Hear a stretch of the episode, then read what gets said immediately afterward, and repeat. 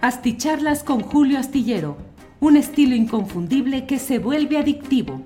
Un análisis inteligente y profundo para entender los entretelones de la política mexicana. Burroughs Furniture is built for the way you live. From ensuring easy assembly and disassembly to honoring highly requested new colors for their award-winning seating, they always have their customers in mind. Their modular seating is made out of durable materials to last and grow with you. And with Burrow, you always get fast, free shipping. Get up to 60% off during Burrow's Memorial Day sale at burrow.com slash ACAST. That's burrow.com slash ACAST.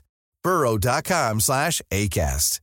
Hey, I'm Ryan Reynolds. At Mint Mobile, we like to do the opposite of what Big Wireless does. They charge you a lot, we charge you a little. So naturally, when they announced they'd be raising their prices due to inflation, we decided to deflate our prices due to not hating you. That's right. We're cutting the price of Mint Unlimited from $30 a month to just $15 a month. Give it a try at mintmobile.com slash switch. $45 upfront for three months plus taxes and fees. Promote for new customers for limited time. Unlimited more than 40 gigabytes per month. Slows. Full terms at mintmobile.com.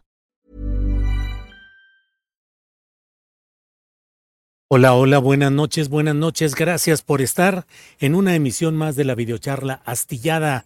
Muchas gracias. Hoy desde una locación diferente donde andamos aquí en alguna otra misión familiar que me ha llevado a que transmita desde este lugar. Agradezco a todos quienes nos acompañan desde eh, YouTube, Facebook, siempre muy amables y leo aquí los comentarios que van llegando siempre de muchos lugares, de muchas partes del país, agradecidos con ustedes.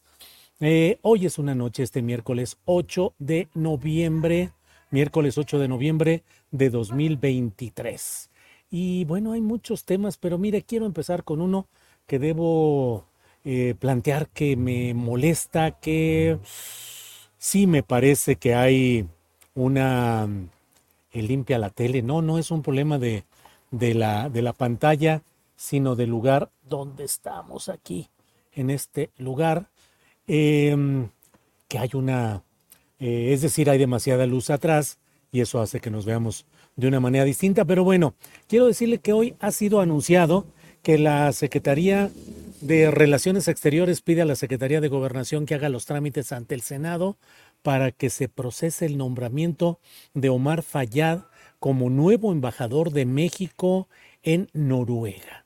Francamente me parece que es algo vergonzoso, lastimoso, el que se continúe utilizando el Servicio Exterior Mexicano para pagar con cargos como embajadas y consulados importantes, relevantes, eh, los servicios políticos y electorales que han brindado gobernadores priistas como este frívolo Omar Fayad, que francamente, eh, pues su conducta personal, y debo decirlo así porque con frecuencia han dado en más de un escándalo de esos que generan preocupación y que generan eh, pensar en qué se usa el poder, cómo se usa y hasta dónde llegan los niveles de diversión o de emoción que hacen algunos de estos personajes. Y por otra parte, en cuanto al término estrictamente electoral, Omar Fayad, que es uno más de los gobernadores priistas que han cedido el, eh, que han hecho todo o no han hecho nada precisamente para que puedan triunfar las opciones electorales de Morena. Desde un principio se supo, se vio, se señaló, se denunció el carácter pasivo y obstructor de Omar Fayad hacia su propio partido, con broncas entre los priistas, con Alejandro Moreno y compañía, y siempre con la versión de que esa actitud de Omar Fayad sería pagada de manera equivalente a la que se ha hecho con, em, eh, con otros personajes como Quirino Ordaz, ni más ni menos que embajador de México en España, eh, con eh, la señora Pavlovich, la exgobernadora de Sonora, premiada con el consulado en Barcelona, y con el exgobernador priista también de Campeche, que luego de una serie de eh, peripecias y servicios al poder guinda, pues pasó incluso él y su hijo, diputado federal, eh, ocupa la Embajada de México en República Dominicana, si no me equivoco. Francamente, me parece que resulta muy lamentable, vergonzoso, puse un tuit que dice lo siguiente, una vergüenza política y diplomática más. Otra vez, el uso del Servicio Exterior Mexicano para el pago de favores electorales.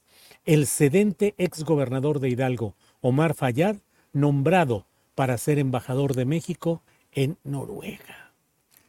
Bueno, la verdad es que son temas eh, que pues, resultan realmente doloroso que se siga usando el Servicio Exterior Mexicano para el pago de estos favores y arreglos políticos electorales partidistas y que no se le dé a la representación de México en el extranjero la dignidad, el decoro, el realce que merece, pues enviando personajes que realmente representen, presenten la, cara, la, la, la, la faz de un México distinto, de un México honesto, de un México cumplido, de un México que tenga buenas cartas de presentación en el extranjero. Bueno, pues ese es uno de los temas que he querido platicar con ustedes, pero hoy la verdad es que está calientito el ambiente político, calientito, particularmente en San Lázaro, donde en estos momentos ya no sé en qué quedó, pero hasta hace un ratito estaba, miren, ahí está la discusión fuerte en San Lázaro, jaloneos, eh, manotazos, insultos, gritos, eh, insultos verdaderamente de unas y otras partes en una sesión en la cual me parece a mí, y así se titula la columna astillero que se publica este jueves en la jornada y en otros medios de comunicación, pues es eh, San Lázaro, dos puntos, Acapulco electoral, porque en realidad lo que estamos viendo es la pelea por la bandera de qué se hace y qué no se hace en Acapulco en estos momentos difíciles. Una oposición que trata de presionar a Morena para que se defina una partida presupuestal específica que pueda servir para la reconstrucción de Acapulco y la ayuda a los damnificados. Y por otra parte, mm, el morenismo y sus aliados aferrados a que el presidente de la República ha señalado que hay una disponibilidad de recursos ilimitada para estos trabajos y que no es necesario el cerrar con una partida específica lo que en el ánimo presidencial o en la decisión presidencial está mucho más allá, es decir, está considerado para que haya un flujo de recursos abierto. Hoy fue esto lo que sucedió en San Lázaro y en estos momentos no sé si tengamos incluso la imagen de cómo va el, mm, eh, la sesión en la Cámara de Diputados. Bueno, pues ahí está. Eh, parece que está fluyendo, que está caminando eh, conforme a lo que se espera o se desea en esta sesión. está hablando una diputada a nombre de Acción Nacional. Un segundo, Karina Romero, a ver, a ver qué dice. Nuevamente sin recursos suficientes para adquirir equipo, patrullas, capacitación y demás insumos para combatir el crimen. Por otra parte, en el sector del campo se plantea un raquítico aumento del 0.27% respecto de 2023, es decir, un aumento de 196 millones de pesos el cual significa una disminución real de 12% con respecto a 2019. En materia hidráulica se prevé un recorte de Hasta más ahí, de Juanma. 14 mil millones de pesos. Bien, pues eso es lo que está sucediendo en la Cámara de Diputados. Ha habido ya dos recesos, dos momentos críticos, toma de tribuna, empujones, eh, híjole, gritos de asesinos eh, enviado familia asesina, le dijeron a Mariana Gómez del Campo, la panista, en relación pues con el tema de la guardería ABC y la protección durante el gobierno de Felipe Calderón, a la prima, que era una de las corresponsables de lo que sucedió en aquel lugar. Y por otra parte, respuestas airadas de estos grupos de oposición que hoy están en un plan, eh, pues verdaderamente diría yo, si así estuvieran en todos los temas y en todos los puntos, sería otra la vida política de México. Pero cuando tuvieron el poder, cometieron las mismas circunstancias de una eh, visión apegada al poder en turno, La diferencia es que los poderes de aquellos momentos, el de Felipe Calderón, el de Vicente Fox, el de Enrique Peña Nieto, pues lo que buscaban era satisfacer los intereses de sus camarillas, familias, grupos personales, facciones. Y ahora en lo que se busca y lo que se pretende es que haya un enfoque gubernamental que ayude preferentemente a los pobres. Pero mientras tanto, mientras todo esto sucede, la gran discusión se está dando en ese terreno de las uh, disponibilidades presupuestales. El propio Rubén Moreira hoy se aventó de veras una de esas escenas, así lo escribo en la columna astillero que puede leer mañana, eh, escribo, bueno, pues son escenas del surrealismo político mexicano. Rubén Moreira, que como usted sabe, junto con su hermano Humberto, fueron gobernadores del estado de Coahuila. Humberto Moreira, que endeudó a Coahuila hasta donde pudo, según eso, para convertir, invertir todo, para que fuera una gran, eh, un gran estado Coahuila. Eh, luego hubo un interino y luego entró el hermano Rubén Moreira. Bueno, con todo lo que se ha vivido allá, y hoy Rubén Moreira se pone escenográfico, se pone teatral y, y, convoca a los morenistas, los exhorta, los excita, los incita a que sean congruentes, a que tomen dinero de lo que debe pagarse anualmente al Fobaproa, unos 50 mil millones de pesos, que los agarren y los destinen para ayudar a la gente de Acapulco. Y dice, sean congruentes, su presidente así lo ha dicho, que es el robo del siglo, que ha sido un gran robo el Fobaproa. Éntrenle, aprueben lo que les estamos proponiendo. La idea de Moreira, del PRI, del Frente Amplio por México, es decir, vean ustedes cómo la culpa de lo que pasó con el FOBAPROA fue originalmente a lo mejor de aquellas administraciones del PRI, eh, del caso sedillista, pero ahora es responsabilidad de Morena y de López Obrador que no aceptaron quitarle, hombre, 50 mil millones de pesos, se los quitas y los pasas a Acapulco. ¿Se imaginan ustedes el escándalo que se haría la crisis económica, bancaria, financiera, de paridad monetaria que se armaría con que México, el gobernador, el, presidente López Obrador, tomara la decisión de, de, no pagar el Fobapora durante este año, como si fuera tan sencillo dejar de pagar para transferirlo a algo, y como si eso resolviera las cosas de fondo. Pero bueno, estamos en los momentos de una gran... Eh, de una gran farsa, de una gran gesticulación, eh, en el cual, pues bueno, todo eso se va planteando de esa manera. Eh, le digo pues, los diputados chocan y siguen chocando por Acapulco.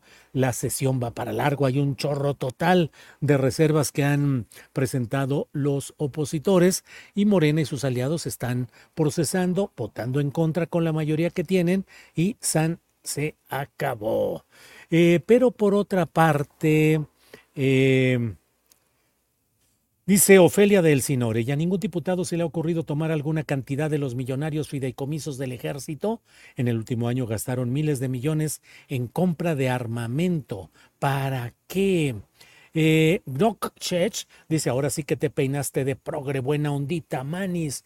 No te lo estás tomando muy en serio la leyenda de la camiseta, Julio.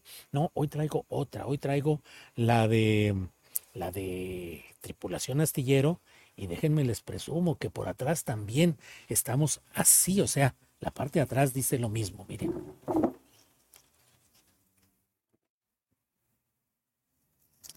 No sé si se vio lo de tripulación astillero, pero no, hombre, ¿qué me voy a tomar muy en serio lo de la onda esta de progre buena ondita?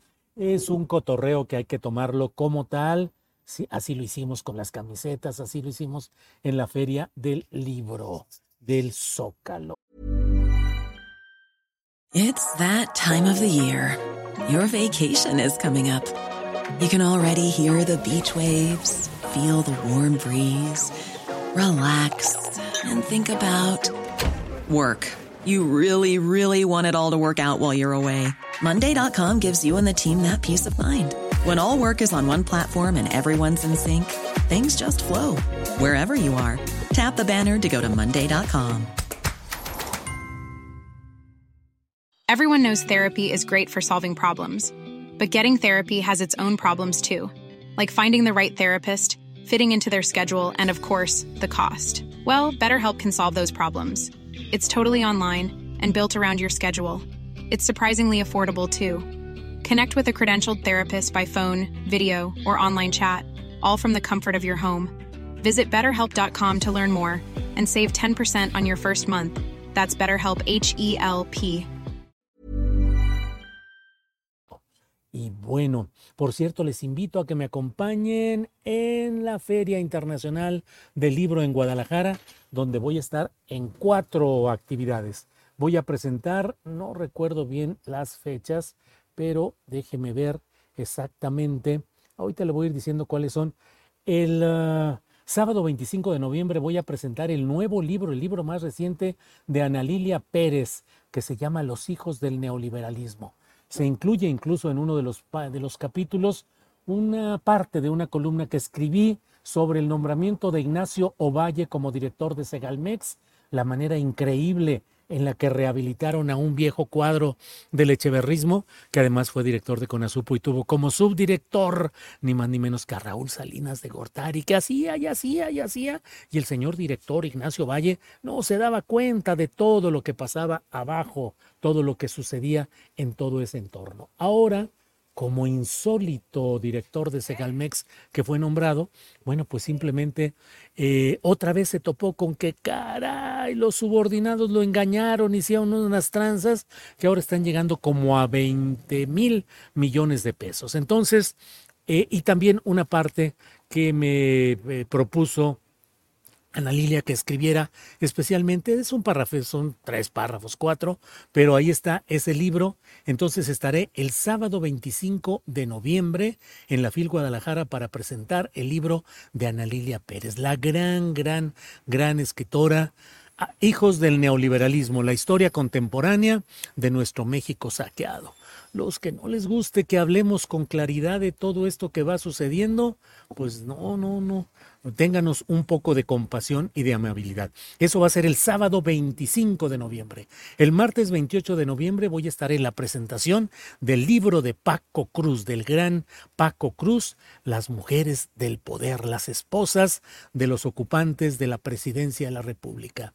Estaré eh, con Ana Lilia Pérez el 25, sábado 25, el martes 28 en la presentación del libro de Paco Cruz y luego el jueves 30 voy a estar con Jesús Esquivel, autor del libro A sus órdenes, mi general, en la cual pues la verdad Esquivel relata, reportea, documenta toda la historia de este asunto del general Salvador Cienfuegos, lo que sucedió y la mentira ya corroborada, bueno, ya eh, reconocida por el propio eh, general Cienfuegos, que se dijo en un principio, no hombre, fue, lo declararon inocente, es que le retiraron los cargos, se acabó, no hombre, no hallaban cómo demostrarle nada. No, no fue así, lo dijimos desde el principio, lo escribió y lo documentó Jesús Esquivel y ahora estaré con él en esa presentación, los tres libros que mucho me honran, con tres grandes periodistas, Ana Lilia Pérez, Paco Cruz y el jueves 30 de noviembre con Jesús Esquivel.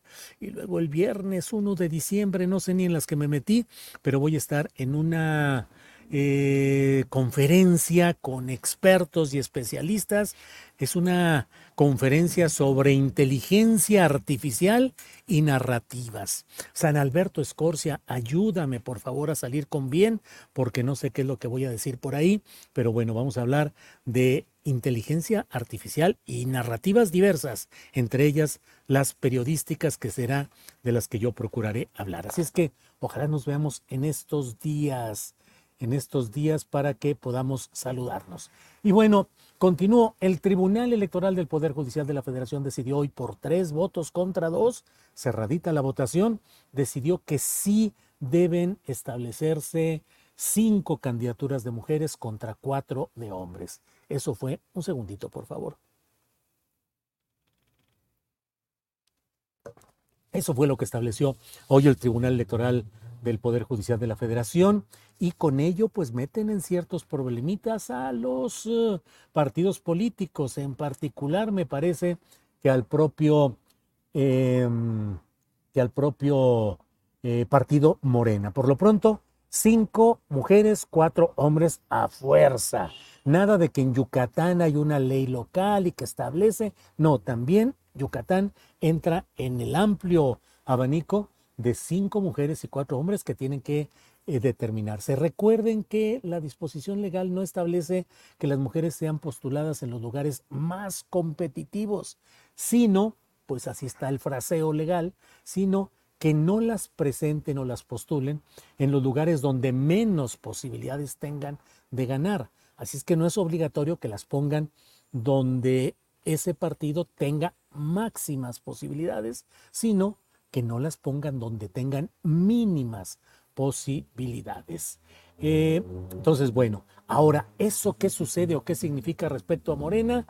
Pues significa que Mario Delgado de verdad, de verdad, déjeme decirle que está haciendo un trabajo que si le sale bien, yo que he sido terriblemente crítico de Mario Delgado y que lo seguiré siendo por esa etapa, si le sale bien lo que está planteando, habrá que decir bien jugado, bien hecho, bien manejado, porque pues está planteando una fórmula para presentar primero, hora por hora, a los nueve estados les van a dar a conocer los resultados de las encuestas con los encuestadores, las casas encuestadoras, diciéndoles cómo quedaron.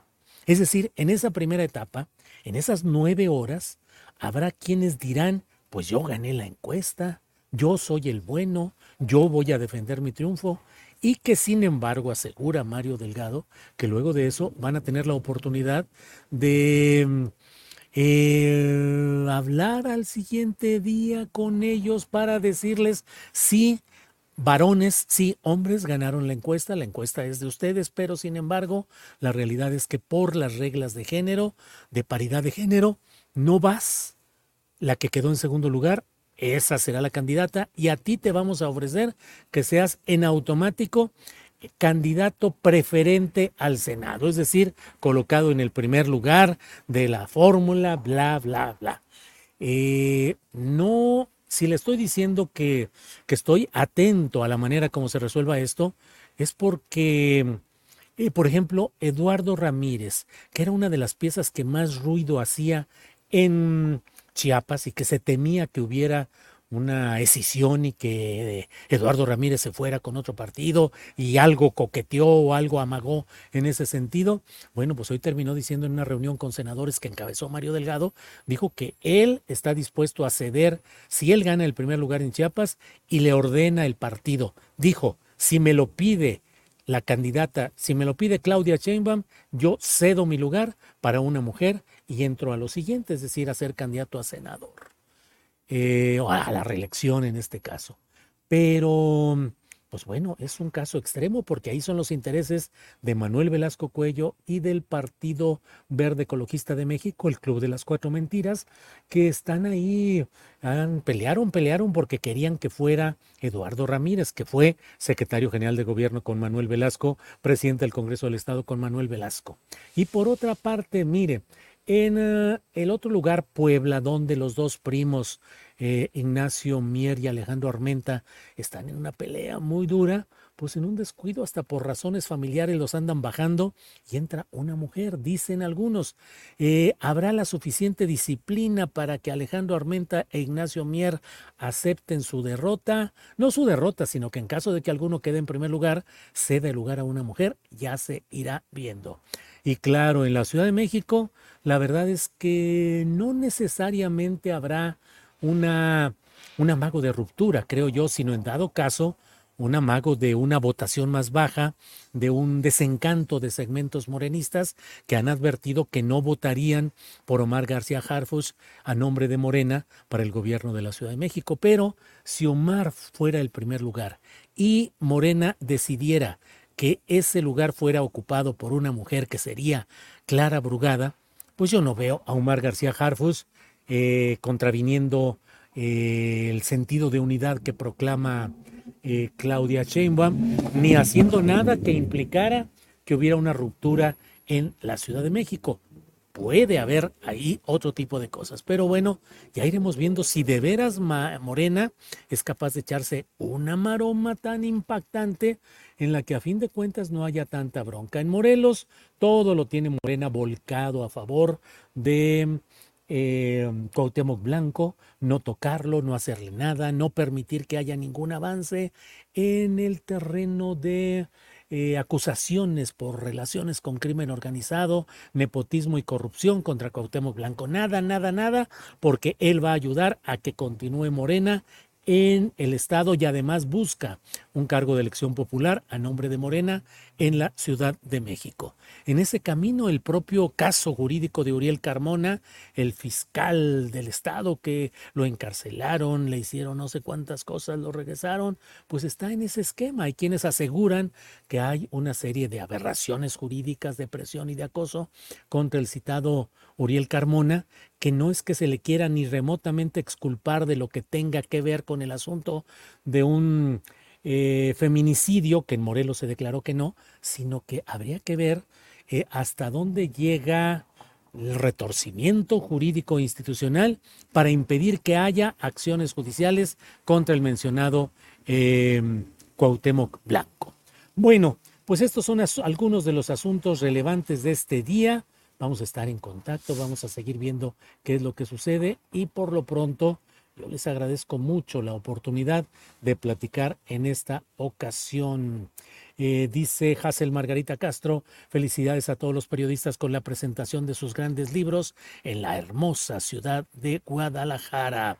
Alfredo Trujillo dice muy buenos libros de Ana Lilia, he leído Verdugos, Mares de Cocaína, en el cual por cierto hace referencia a que las energías limpias son puro lavado de dinero. Ojalá escribiera un libro sobre eso. Ana Lilia es una de las grandes, grandes periodistas de nuestro eh, país la verdad es que merece todo el apoyo eh, ahí. Eh, José Ángel Gallardo, Rangel Julio Astillero, dile a Fernando Rivera Calderón que te invite a Operación Mamut. Estaría súper divertido. Ya, José Ángel Gallardo, ya me invitaron hace como un año a Operación Mamut y luego me invitaron a otra con toda la mesa del más allá. No pude estar físicamente, pero pusieron una televisión gigante con mi nada apreciable fisonomía, con mi nada agraciada eh, rostro ahí. Eh, y bueno, así nos lo hicimos eh, en todo esto, así hicimos todo esto. Ana Lilia es ninguneada todos los lunes por Aristegui, les da el menor espacio posible, ya no deberían ir Lorenzo Meyer, Fabricio Mejía y Ana Lilia, es humillante, dice Julieta Silva. No, no, digo, no sé qué sucede, la verdad no escucho esas mesas, pero ni Lorenzo, ni Fabricio, ni Ana Lilia pueden ser humillados. Esa es la verdad. Son excelentes opinantes de lo mejor que hay en nuestro país. Bueno, voy a tratar de asomarme a todo ello. Eh, ¿Será cierto que Fallada está siendo investigado por lavado de dinero? Dice Mónica Tavares. Pues no sé, Mónica, pero si estuviera, le aseguro que se van a frenar las investigaciones, porque pues cómo se va a investigar al señor embajador de México en Noruega. Ándale, chiquito.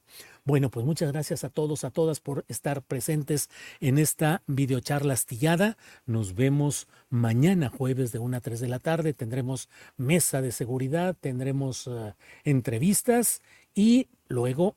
Eh, Paco Cruz a las 5 de la tarde y Claudia Villegas a las 8 de la noche. Por hoy, muchas gracias. Seguimos en contacto y les agradezco la amabilidad de su atención. Buenas noches. Hasta luego. En Sherwin Williams somos tu compa, tu pana, tu socio, pero sobre todo somos tu aliado, con más de 6.000 representantes para atenderte en tu idioma y beneficios para contratistas que encontrarás en aliadopro.com. En Sherwin Williams somos el aliado del PRO.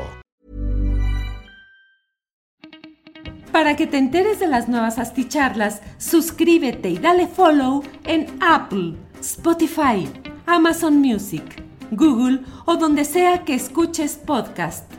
Te invitamos a visitar nuestra página julioastillero.com.